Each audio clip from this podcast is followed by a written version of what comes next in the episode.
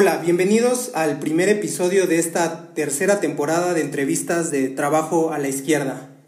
Este mes, exactamente el 17 de marzo, se cumplen ya siete años del histórico levantamiento de los jornaleros y jornaleras agrícolas del Valle de San Quintín, con claras demandas por mejores salarios y mejores condiciones de trabajo. Tras estos años habría que preguntarnos eh, cómo han cambiado las cosas, qué demandas quedan pendientes y cuáles han sido los logros más importantes. Para platicarnos de este tema tan importante, nos acompaña Lorenzo Rodríguez, quien es secretario general del Sindicato Independiente Nacional eh, Democrático de Jornaleros Agrícolas. Eh, Lorenzo, muchas gracias por esta entrevista. ¿Qué tal? Buenas tardes, perdón, tenía apagado el micrófono. al contrario, muchas gracias por la invitación y por tenernos ahí este, eh, tomar en cuenta la, la, voz, creo que de los trabajadores es importante y pues aquí estamos a la orden, con mucho gusto. Muchas gracias. Para comenzar esta entrevista, eh, nos parece que es importante, digamos, poner en contexto eh, el, el, proceso de, de, la lucha de los jornaleros de San Quintín. Es decir, este, ustedes son una respuesta inmediata frente a la explotación laboral de las grandes corporaciones eh, que se dedican a la venta de frutas y hortalizas en el mercado internacional, especialmente en Estados Unidos, ¿no? Entonces me parece que su lucha es muy histórica porque se inscriben junto con los procesos recientes, por ejemplo, en las maquiladoras eh, del norte también del país, ¿no? que en 2019 comenzaron, lo que pasó el año pasado con General Motors y este año que también comienzan a despuntar luchas de varios trabajadores que de alguna forma están disputando completamente al, al gran capital transnacional y de alguna forma están eh, intentando de construir un nuevo sindicalismo y esto me parece muy importante. Eh, quisiera preguntarte inicialmente, tras siete años de levantamiento en el Valle de San Quintín, pues cómo se ha vivido la construcción sindical, es decir, cuáles han sido los elementos más importantes que tú considerarías que ha habido para la formación del sindicato, quizás un poco antes de 2015, en 2015 y los últimos siete años que han vivido. ¿Qué podrías platicarnos al respecto, Lorenzo? Sí, eh, definitivamente para hablar del nacimiento de un primer, porque sí es un primer sindicato independiente y de carácter nacional que tenemos hoy en, México, eh, donde realmente los que estamos enfrente de la organización somos trabajadores eh, agrícolas que venimos de los surcos, venimos de los campos, específicamente, eh, bueno, eh, principalmente de aquí de San Quintín, del estado de Baja California, pero también tenemos otros compañeros que están también dentro de la organización, como este, Jalisco, como otros, otros compañeros que están en Sonora. En su momento también estuvimos trabajando con compañeros y compañeras de Morelos, eh, también, eh, y otros eh, de Sinaloa y de otros estados, ¿no? Que estamos retomando las pláticas precisamente para este, seguir avanzando en este proceso.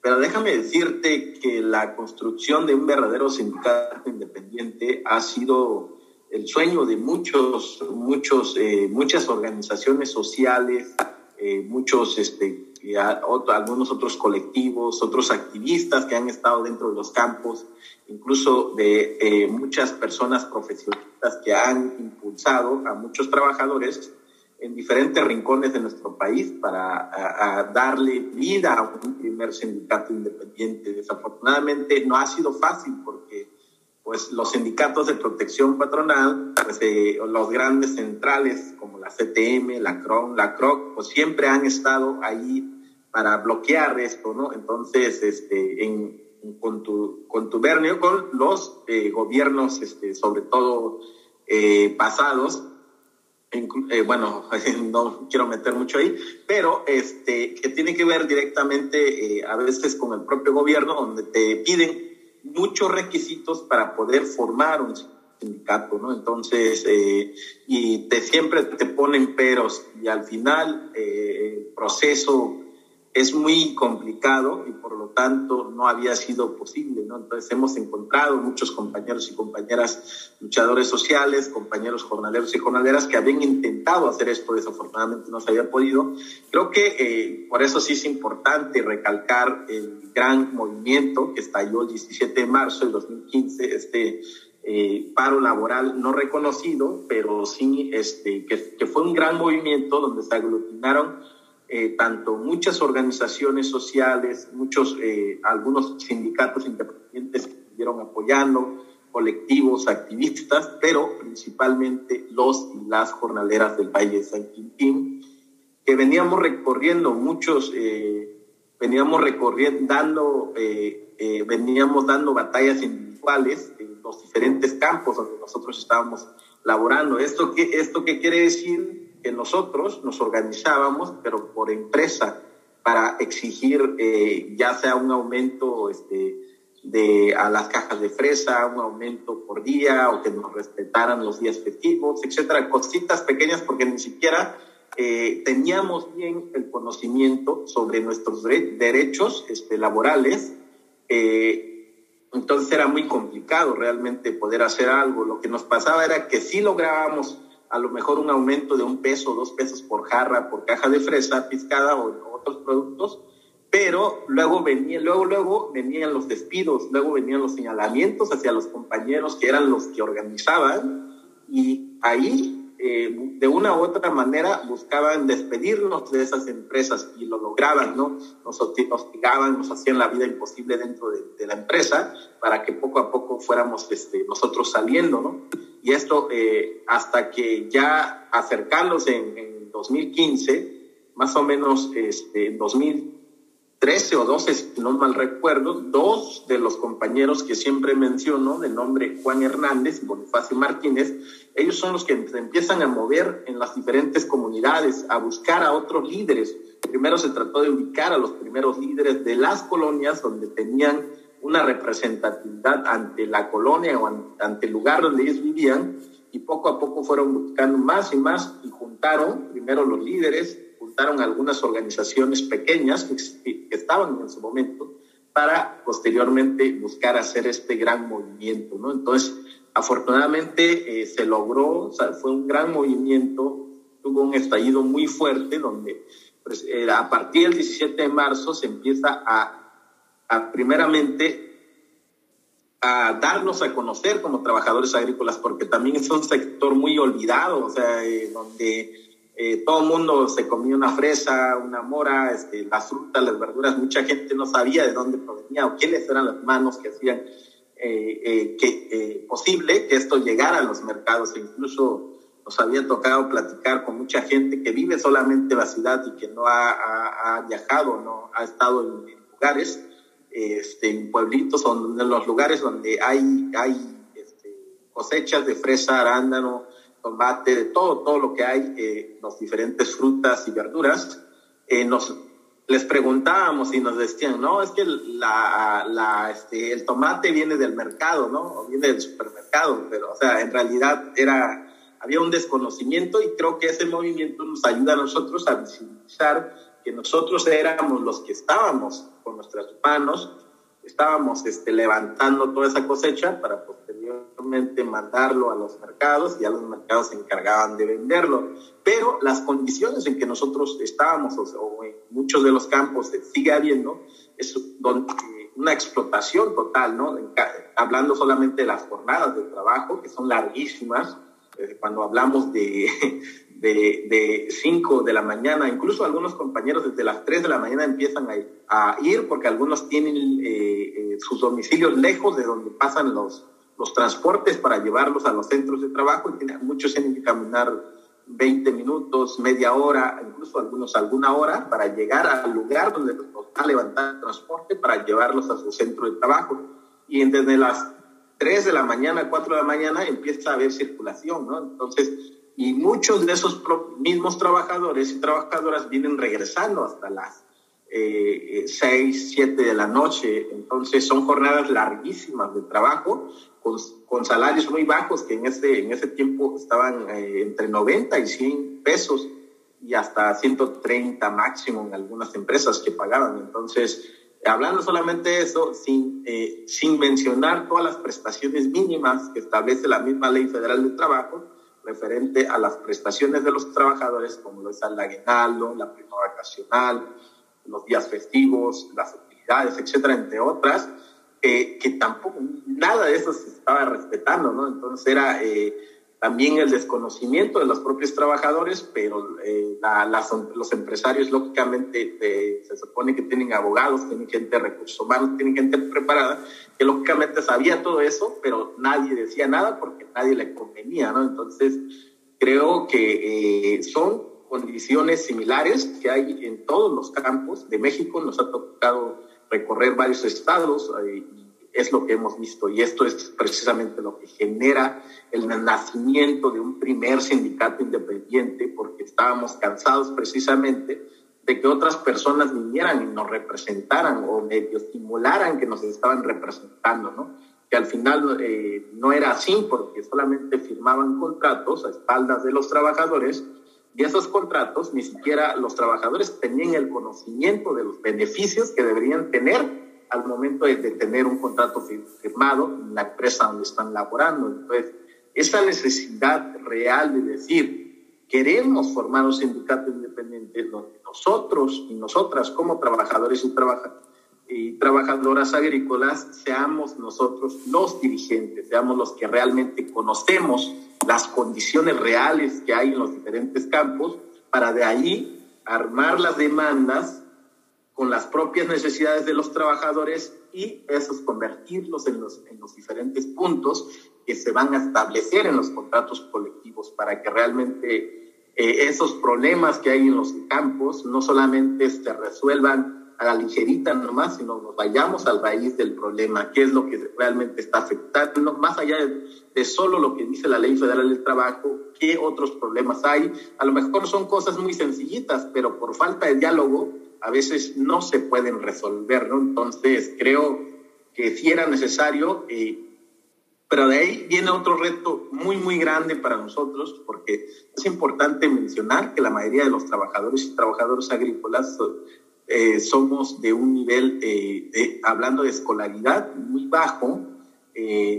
creo a muchos incluso no saben hablar el castellano, otros no fueron, nunca pisaron un salón de clases, otros este, pues no saben leer, no saben escribir, otros este, fueron a la primaria, a la secundaria, máximo preparatoria algunas, eh, o eh, preparatoria trunca, etcétera, etcétera. Entonces el nivel de escolaridad es muy bajo, por lo tanto eh, hay un, nivel de desconocimiento hacia los derechos muy alto y eso lógicamente nos, nos convierte en víctimas perfectas para ser explotados, ¿no? Entonces, eh, viene el reto de formar el sindicato con el apoyo de muchas organizaciones, muchos grupos, de los propios trabajadores que se levantaron hicieron esto posible. Y esta presión sirvió para que el gobierno dijera, ok, ya necesitamos controlar esto y una forma de calmar el movimiento precisamente está aquí está un sindicato que ustedes están pidiendo, pero no se acaba el problema ahí porque hay que prepararse. Aquí quisiera este, un poco puntualizar eh, un aspecto que me parece muy, muy importante y esto, esto, tiene, esto tiene que ver completamente con esta, digamos, diversidad, ¿no? que a ustedes les va a tocar, este, pues de alguna forma afrontar, ¿no? Eh, ¿A qué me refiero con esto de, de, una diversidad importante de considerar? Eh, estamos hablando que si nos ponemos a, entender cómo, cómo estaba estructurado o cómo está estructurada la fuerza de trabajo en, en San Quintín, nos vamos a dar cuenta que hay una, eh, digamos, hay una pluralidad étnica importante de considerar, más allá de, del grado de escolaridad o no, me parece que ese era también un reto, ¿no? Esta, esta pluralidad étnica por un lado, y por el otro lado, que también es importante de señalar, eh, y tiene que ver, digámoslo así, con, eh, con las distintas formas de contratación que había o que hay, ¿no? Es decir, algunos eh, trabajadores están contratados por, ah, por destajo, ¿no? Se les paga destajo, otros por salario, algunos tienen intermediarios que son como subcontratistas que los traen de comunidades digamos, cómo lidiaron con ese problema, porque es complicado, ¿no? A diferencia de, una fábrica o de otro sector, o este, que más o menos se entiende cómo está la contratación y hay también una homogeneidad cultural, ¿cómo lo hicieron para, para, para este, este asunto, este, Lorenzo? Sí, eh, mira, eh, sí, efectivamente, en San Quintín hay gente de todos los estados, precisamente, principalmente del estado de Oaxaca, donde el servidor es originario también de la región Triqui, hay muchos compañeros mixtecos, zapotecos, pero no solamente el estado de Oaxaca, es, es como el, el estado que, eh, que exporta más trabajadores hacia Baja California, pero también están los compañeros de Guerrero, están los compañeros de Chiapas, los compañeros de Veracruz, Michoacán, este, y un sinfín de número de estados de la República, de gente que hay aquí precisamente, y, y pues tiene que ver, eh, por supuesto que hay una gran pluralidad de, de etnias, de grupos, formas de organización, eh, formas de ver las cosas, eh, etcétera, etcétera, ¿no? Y, eso es uno, como bien lo acabas de mencionar. La otra es este, las diferentes formas de contratación con los trabajadores, trabajadores que laboran por jornadas de trabajo, otros por destajo, como dices, que a otros que les, por destajo, pues entra desde que te pagan por, por caja o te pagan por, por cada pieza que estés este, eh, realizando, ¿no? que estés este, llevando a cabo, eh, otros son por rendimiento, etcétera, etcétera pero creo que fue la forma que nos entendimos, yo así lo entiendo de esa manera y lo hemos platicado, incluso analizado en muchas ocasiones, es que la explotación era la misma, o sea, en cualquier área que estuvieras, vinieras de cualquier estado que vinieras, este, tuvieras la, eh, cualquier tipo de organización eh, donde pertenecieras o, que tuvieras experiencias diferentes, al llegar en los campos agrícolas la explotación se vuelve la misma. Y esto fue precisamente lo que nos unió. Eh, hubo un hartazgo de muchos años donde muchas organizaciones intentaron precisamente organizar un movimiento así tan fuerte. Eh, pero te digo, era muy complicado, pero esto se fue llenando como una olla de vapor ahí que poco a poco, poco a poco se fue llenando, se fue llenando. Y el 17 de marzo explotó. O sea, por eso es que, que sin ver esas diferencias de que, ah, tú eres güero, tú eres más moreno, tú eres así, tú, eh, o tú vives en mi colonia, tú eres mi vecino y no me caes bien, o, o yo no te caigo bien, etcétera, nos olvidamos de todo esto. ¿Por qué? Porque había un objetivo común que es mejorar nuestras condiciones laborales y también a la vez que eso automáticamente nos llevara a mejorar nuestras condiciones de vida. Entonces, este, creo que eso no, eh, para no eh, enredarme tanto, es así de específico fue eh, todo esto. Claro, eso era el punto, digamos, de, de unión de este proceso ¿no? al que llegaban. Ahora, quisiera un poco que nos platicaras acerca de, de la pandemia. Eh, ¿Cómo fue, cómo se vivió la pandemia en los campos agrícolas? Este, ¿Cómo eran las jornadas de trabajo? Me imagino que, que, este, que también hubo despidos, no lo sé si hubo despidos, si hubo recortes. Este, sí hubo también, por supuesto, muertes, como pasaron también en, en muchísimos este, trabajos, ¿no? En muchísimas fábricas. Eh, ¿Cómo fue el proceso de la pandemia, eh, Lorenzo? Mira, hablando específicamente de la pandemia, déjame decirte que eh, la verdad quiero eh, comentarte que ya es que como la pandemia empieza en las grandes ciudades, empezamos, eh, todo lo que estaba empezando a salir en las noticias era esto pasaba en tal país, tal ciudad, entonces normalmente sabíamos que llegaba primero en las grandes ciudades. Ya después en las zonas rurales, por ejemplo en la zona donde nosotros estamos, se estaba, eh, se iba a tardar un poquito más en llegar y tal cual pasó en todos lados, ¿no? Entonces, primero las grandes ciudades, eso nos ayudó a nosotros eh, como organización a organizarnos de manera rápida y, y también eh, reconocer el trabajo que hizo en este caso el gobierno estatal de Baja California, que en ese momento estaba encabezado por Jaime Bonilla y el titular de la Secretaría de Trabajo y Previsión Social en ese momento era el maestro Sergio Moctezuma, eh, que tuvo toda, eh, eh, nosotros lo primero que hicimos fue buscar una reunión con él para, por todo lo que estábamos escuchando en las noticias,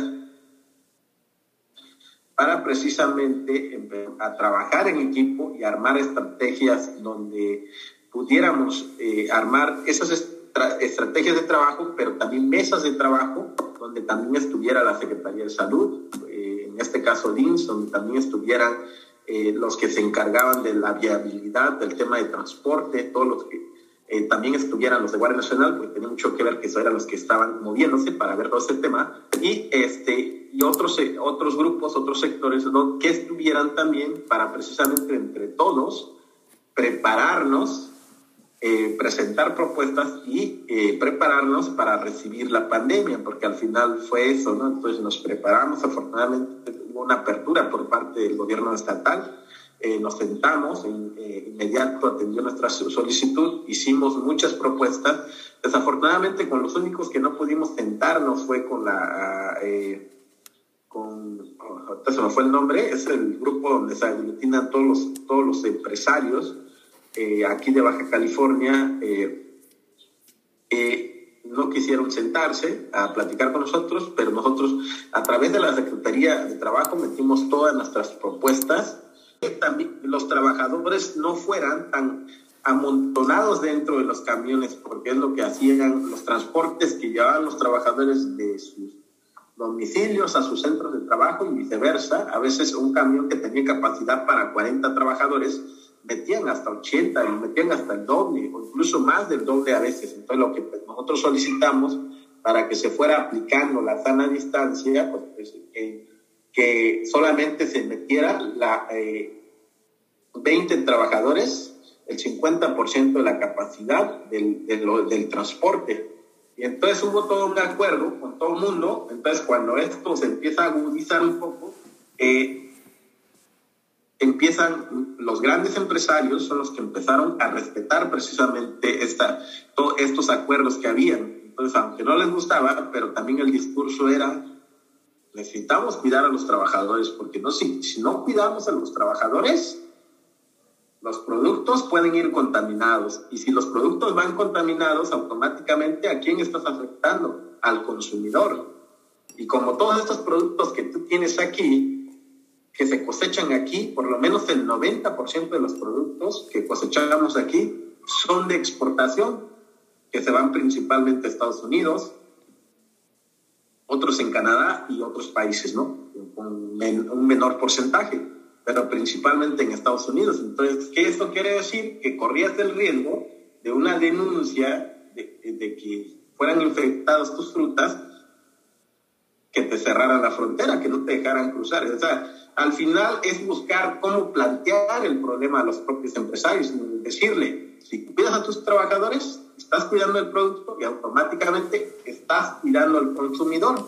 Entonces, al final ellos van a ver por sus ganancias, ¿no? Entonces van a decir, pues sí, eh, o sea, a lo mejor tenemos diferencias de ideas, pero aquí coincidimos, porque si se cierra esto, tanto para ellos son millones que van a perder, pero también los, trabajadores iban a empezar a perder sus fuentes de empleo, porque ya no iba a haber dónde acomodar todos los productos que se estaban sacando, ¿no? Entonces, eh, tuvieron que eh, acatar estas propuestas que, que, se trabajaron, estos acuerdos, y los que no acataban, pues en coordinación con las diferentes autoridades, empezamos con la...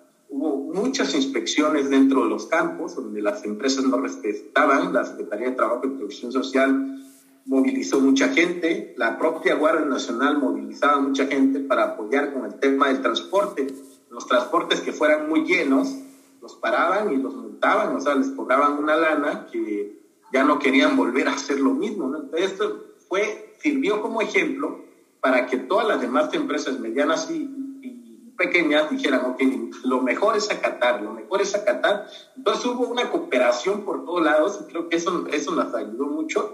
Primero, para que sí se dieron algunos casos, pero nunca se expandió al nivel que, si, que hubiera hecho hubiera pasado si no nos hubiéramos organizado de manera anticipada, ¿no? Entonces, creo que ahí sí hay que reconocer el trabajo de todo el mundo, hubo una coordinación, por supuesto, nosotros lo impulsamos, pero si no hubiera habido cooperación de otros sectores, tanto del gobierno como empresarial y de la sociedad civil, iba a estar muy complicado poder hacer algo de muertes. Eh, afortunadamente no hubo, sí hubo muertes como de dos empresarios, pero pues también eh, salían, viajaban y hacían todo esto. Afortunadamente no hubo un brote tan fuerte donde contagiara a muchos trabajadores. Después vino todo el tema de, la vacunación y todo esto, donde también nos estuvimos coordinando mucho con los diferentes sectores y incluso mucho, muchas empresas pudieron, eh, pusieron transporte para llevar a los trabajadores en sus horas de trabajo a recibir la vacuna. Eh, y todo ese trabajo creo que en realidad hubo una mínima pérdida después de lo que de lo que vimos que pasó en otros estados o en otras partes del mundo entonces creo que aquí en San Quintín afortunadamente nos salvamos de ello pero fue un arduo trabajo Ahora, este, pues es interesante, digamos, cómo se logró eh, em, empatar ¿no? los intereses de los trabajadores un poco con los empresarios, ¿no? Y también la intervención gubernamental. Y, me parece importante esto que señalas de, digamos, de la intervención gubernamental y eso me da pie un poco a transitar a otro, otro punto de esta entrevista que, es, que ha sido el cambio de gobierno en 2018. Es decir, eh, el cambio de gobierno, eh, por lo menos en temas laborales, se propuso el aumento al salario mínimo, este, incluso ustedes me parece que en 2020 se les incluyó como salarios profesionales, este, si no me equivoco. Este, bueno, ha habido también una reforma a la subcontratación, está la reforma laboral en sí misma que empujada por el TEMEC obliga a la legitimación de los contratos colectivos de trabajo, etcétera. Eh, quisiera preguntarte respecto al gobierno y a todos estos cambios que ha impulsado, eh, de cómo se ve desde el trabajo agrícola, desde el sector de trabajadores agrícolas, eh, este cambio de gobierno. ¿Hubo avances? ¿Hubo retrocesos? Eh, ¿En qué medida? ¿Cómo lo, lo, este, lo evaluarían desde su punto de vista, Lorenzo? Yo creo que desde nuestro punto de vista, primero es reconocer el gran esfuerzo que se está haciendo por ir cambiando algunas cosas, aunque Desafortunadamente muchos se, siguen quedando ahí en los documentos y en la práctica eh, ha sido muy complicado llevarla, pero sabemos que para llevarla, eh, ponerla en práctica necesitamos eh, también trabajar todos y todas, no solamente el gobierno, sino deben de ver la propia organización de los propios trabajadores. creo que el gobierno lo que hace solamente es este, decir por ejemplo, la eh, legitimación de los contratos colectivos que tiene que ver directamente con la nueva reforma laboral, que sí es muy positivo, pero igual eh, eh, al momento de implementarlo es muy complicado. ¿Por qué? Porque las autoridades dicen, ya está la reforma laboral y ahora ustedes este, encárguense de ver que haya transparencia, que esto, que esto, y ahora ustedes organícense y ahí aprovechen para pues, echar afuera todos los, los contratos de protección patronal existentes, ¿no? Desafortunadamente en la práctica, solamente hablando sobre ese, de ese tema, eh, hay un sinfín de cosas. Eh, los sindicatos de protección patronal, lógicamente, no van a perder la titularidad del contrato así porque sí nomás. Eh, van a luchar hasta el último y tienen sus artimañas y todo, es repartir este, hemos denunciado en muchos espacios lo que están haciendo repartiendo despensas a los trabajadores, buscando un bono uh, para los trabajadores, repartiendo cobijas dentro de los campos, repartiendo útiles escolares, y eso tiene mucho que ver con condicionar a los trabajadores y decirles, nosotros lo estamos gestionando para ustedes porque nos preocupamos por ustedes, pero nos falta la parte, que es la contraparte, que es donde vamos nosotros, eh, despertando conciencia con todos los trabajadores y decirle a los trabajadores que se den cuenta que hoy esos sindicatos necesitan de los trabajadores, por eso están haciendo eso. Una vez que se ratifiquen los contratos colectivos, eh, nuevamente se van a ir como siempre lo han hecho, ¿no? Entonces, eh, por supuesto, todo eso está prohibido, pero también no hay personal suficiente dentro del mismo gobierno que pueda vigilar que todo lo que ellos implementan, eh, las reglas, etcétera, todo cómo se va a manejar, realmente sea transparente. Entonces, creo que ahí sí se les ha salido de la mano, no hay personal suficiente.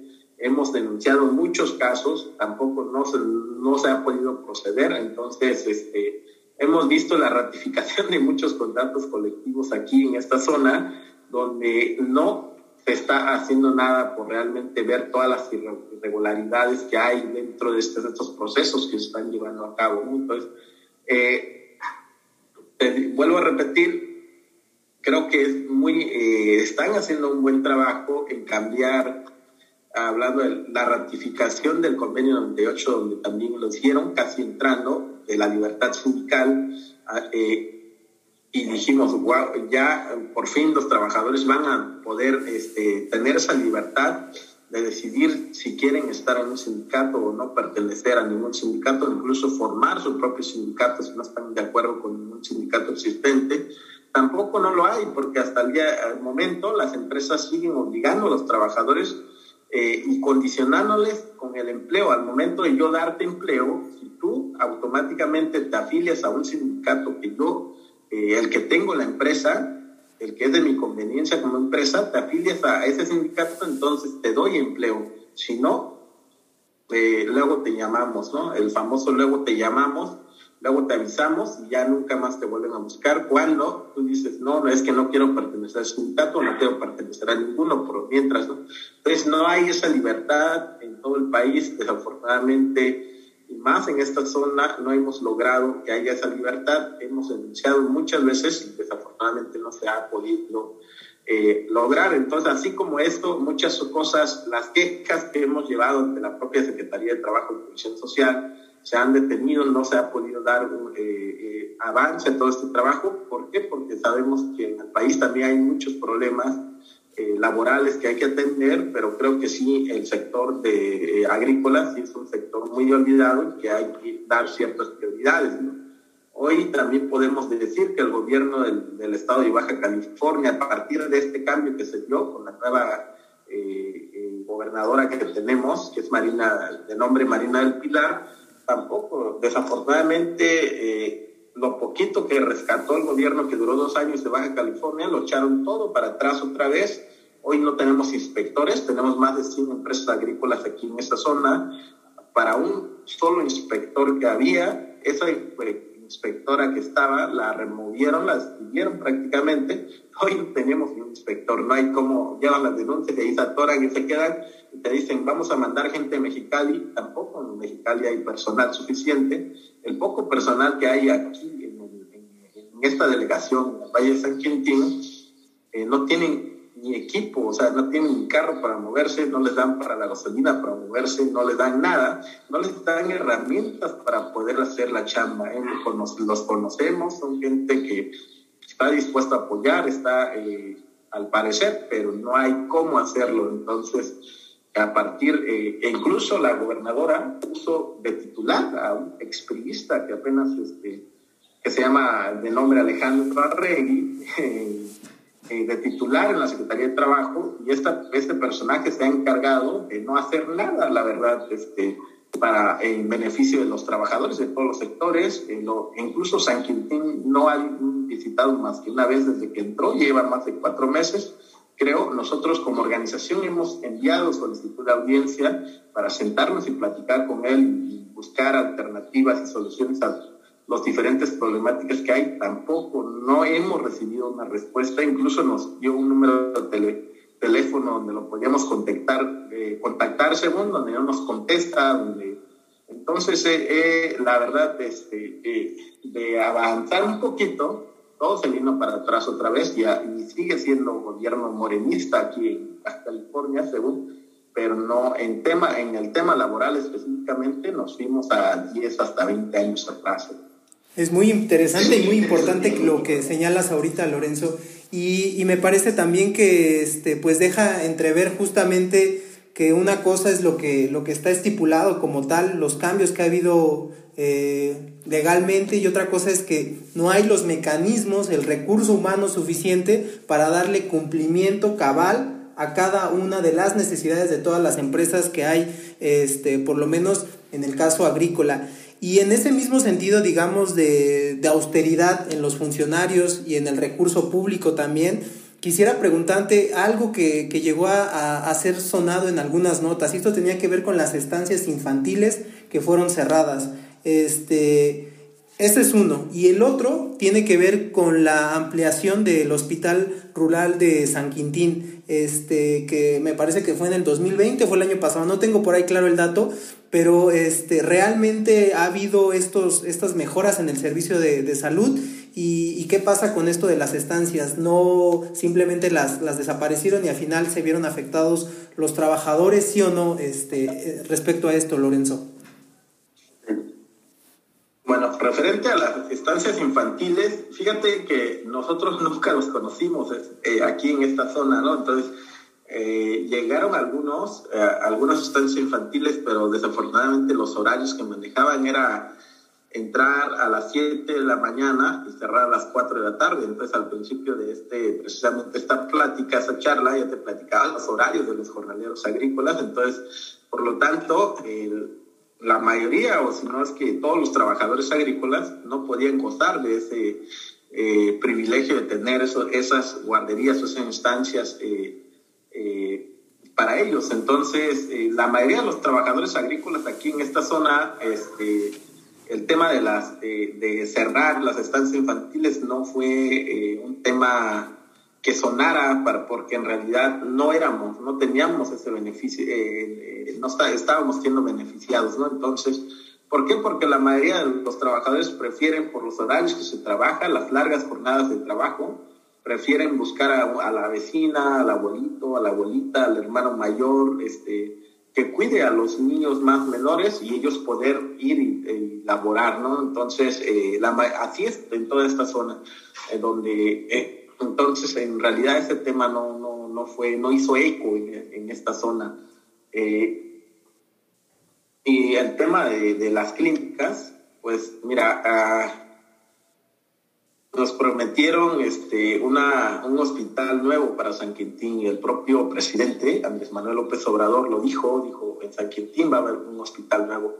Afortunadamente solo fue una pequeña ampliación. Eh, donde fue muy poco, en realidad eh, eh, son pocos los trabajadores que son beneficiados e incluso la, el hospital que, que se amplió fue este el Clínica, Clínica 69, que es de Prospera, ni siquiera es la clínica donde están los trabajadores agrícolas, es de la de Prospera, donde puede ir cualquier persona, o sea, es para toda la población en general, ¿no? La de Prospera es para toda la población en general, van ahí y este y pues les dan un servicio aunque no estén trabajando para una empresa agrícola de manera específica, ¿no? Entonces, la clínica 13, que sí es este, específico para los trabajadores agrícolas y de otros sectores, donde sí necesitas tener, trabajar para una empresa, sí necesitas un número de seguridad social para ser atendido, y si eh, no se ha hecho nada por esa clínica, en realidad no, esa clínica sigue igual, incluso ni partos se pueden llevar a cabo en esa clínica. Es una clínica muy pequeña eh, donde solamente te dan la atención cuando tienes alguna enfermedad general como gripa, este, eh, vas a ir con tu médico familiar, este, y cuando es un, este, por lo menos un parto, luego te mandan nuevamente a la clínica 69 tomaron hasta Ensenada, ¿no? Entonces, este, o cuando son algunas operaciones, incluso no tienen lugares o espacios donde operar la gente. Eh, entonces, eso eh, sigue para nosotros, en realidad, el impacto que ha tenido eh, ampliar un poco se genera, ese, esa clínica, la clínica 69, ha sido muy poco directo para los trabajadores agrícolas directamente, el impacto ha sido mínimo no, este, los trabajadores se siguen atendiendo hasta Ensenada, que es el próximo municipio que tenemos aquí. Y pues en realidad la situación eh, que tiene que ver directamente con los hospitales, así está, ¿no? Entonces no, sí se ha hablado mucho, incluso el presidente ha venido, ha traído diferentes personajes en esta zona también donde han venido a tomarse fotos, videos, todo el mundo está festejando, está diciendo ya se está mejorando el sector, en el sector salud en el país de San Quintín y la realidad es que eh, no ha habido un gran impacto. Ahora, un poco ya para ir cerrando la, la entrevista y quisiera hacerte esta pregunta, digamos, un tanto arriesgada y en la ignorancia en la que nos ubicamos de, del campo. Este, ha habido transformaciones este, en muchísimos sectores de innovaciones técnicas en, en, en los trabajos como tal. Eh, donde se van incorporando mejoras al proceso, digamos, en la manufactura es muy claro, eh, y, en la, en la cuestión agrícola también, ¿no? Ahora quizás pueda haber este, estos sistemas de riego por goteo, este, agricultura bajo techo, en general, no sé qué impresión tengas este, del trabajo agrícola respecto a las transformaciones técnicas, No sé cómo lo, si se estén dando, si realmente siguen basándose los empresarios este, simplemente en el uso intensivo de la fuerza de trabajo y, este, y en realidad no ha habido ninguna mejora técnica que pueda beneficiarlo. O incluso puede haber mejoras técnicas, pero simplemente se da con la intención, pues obviamente, de, de aumentar los niveles de, de, explotación laboral, ¿no? Y eso tiene que ver incluso pues con que haya una mayor, este, digamos, estabilidad ¿no? en la producción debido a que ya no se necesita tanto de las estaciones del año para mantenerla y que quizás eso pueda generar estabilidad en el empleo. No lo sé, ¿qué, qué pudieras decirnos respecto a este tema que nos parece muy interesante y que a veces no se comenta este, en, en los medios? Sí, claro, eh, efectivamente si hablamos de una, eh, incluso eh, los empresarios y muchas notas periodísticas manejan lo que es la agricultura moderna. Cuando hablan de la agricultura moderna, no, solo, no están hablando precisamente de las, de las mejoras técnicas para los trabajadores, sino hablan precisamente para lo que es la cosecha. Eh, ¿Cómo ha ido cambiando esto en los años en 2000, si no mal recuerdo, más o menos en el año 2000, 2005 más o menos, es donde empiezan, empiezan a llegar las grandes empresas en esta zona donde eh, todo antes era cosechar a campo libre. Todo, eh, aquí San Quintín era uno de los estados con este, mayor cosecha de tomate. Teníamos un porcentaje muy alto. Todo era tomate casi, en cualquier campo agrícola casi era tomate. Luego eh, seguía pepino, luego chile, cebolla, entre otras. Y en, a partir del año 2000 vino todo un cambio donde se empiezan a sembrar los berries llega la fresa, llega el arándano, llega la mora, zarzamora, entre otros tipos de berries que hay en esta zona y ya llegan con esta nueva este, ola de que donde denominan eh, la agricultura moderna. ¿Por qué lo denominan de esa manera? Porque ya, ya no es cosechado en campos libres, en campo, eh, ya es cosechado bajo túneles, bajo mallas sombras, bajo, este, precisamente empiezan a implementar todo esto, riego por goteo, y todo, todo este trabajo que se eh, estuvo haciendo precisamente para alargar la, eh, la, temporada de cosecha y la protección para quién es. Por ejemplo, si hablamos solamente de los túneles, los túneles son estructuras metálicas que están cada 50 metros de ancho y 100 metros de largo, más o menos, es donde cubre un plástico blanco ¿sí? Eh, arriba de esos túneles con esas estructuras metálicas. Entonces, en las temporadas de calor, eso sirve precisamente para la planta, para crecer más rápido, porque cierran todo para en las temporadas de calor, eh, de frío, perdón, pueda mantenerse eh, la temperatura suficiente para que la planta crezca más, más rápido. Pero también sirve para proteger a la planta de la lluvia, sirve para proteger a la planta del polvo, sirve para proteger este, la planta de, otras, este, de otros pequeños insectos que se acercan, de los pájaros o aves, etc. Entonces, pero en las temporadas de calor, cuando está la cosecha, es un calor insoportable para el trabajador.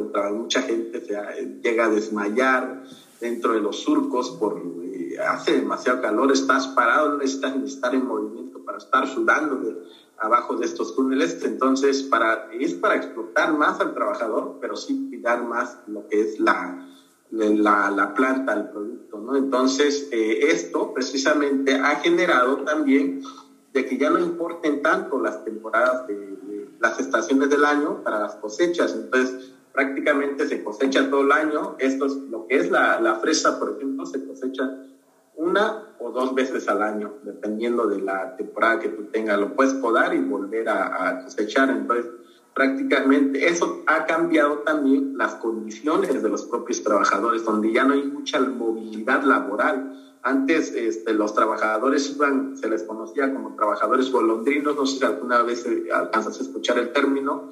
¿Por qué se les conocía, se les conocía de esa manera? Porque iban de estación en estación, estaban por ejemplo, en Sinaloa tres meses, luego se acababa el trabajo, se iban a Sonora, de ahí terminaban en San Quintín, Baja California, tres meses así recorrían, ¿no? Tres veces en cada estado aproximadamente, luego regresaban tres meses en sus pueblos originarios y luego otra vez la temporada y así se iban año tras año. Ahora con toda esta eh, agricultura moderna ya no se ocupa tanto. ¿Por qué? Porque hay, prácticamente hay trabajo todo el año. Entonces, si no son trabajadores generales, son trabajadores de, son trabajadores de cosechas, si no son trabajadores de cosechas, son de estar limpiando todo el, terreno para volver a sembrar. Entonces, eh, esto, eso se ha avanzado, pero ha habido una explotación eh, para los trabajadores más intensivo, el trabajo se vuelve más intensivo, abajo de, los, de las mallas sombras igual, es lo mismo, que los túneles un poquito menos, pero es lo eh, casi similar, ¿no? Entonces,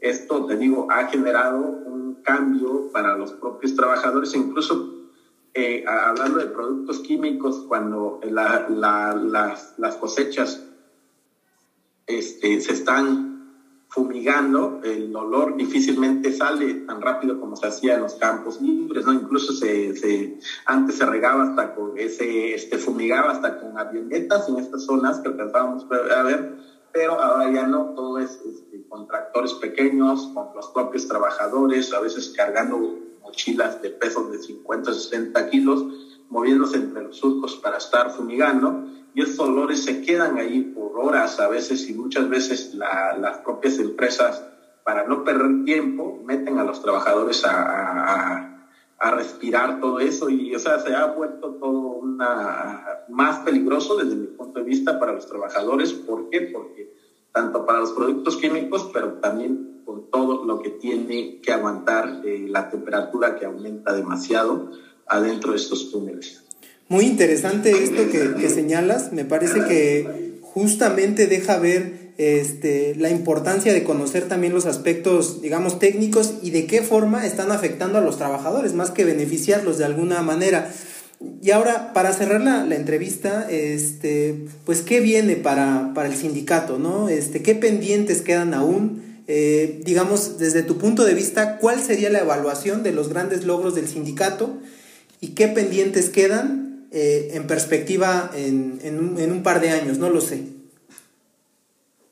Pues mira, uh, más, que hablar directamente de todos los logros que ha eh, obtenido el sindicato, creo que ha sido eh, en sí los logros del propio, propio movimiento. A partir de ese estallamiento del 17 de marzo ha habido un antes, hay un antes y un después en la forma del los propios trabajadores de ver las cosas, de ver que sí se puede. Y creo que es una lección muy importante que nos deja, es que trabajando todos unidos, saliendo todos unidos, parando labores todos unidos, sí creamos un eco, sí somos capaces de incluso llamar la atención del, del propio gobierno, donde a veces no se voltea a ver las condiciones de los trabajadores, sí somos capaces de llamar la atención de los empresarios que diariamente se busca platicar, se busca llegar buenos acuerdos en beneficio de todos, tanto de los trabajadores, pero también los empresarios. Muchas veces no, la voz de los trabajadores no se escucha.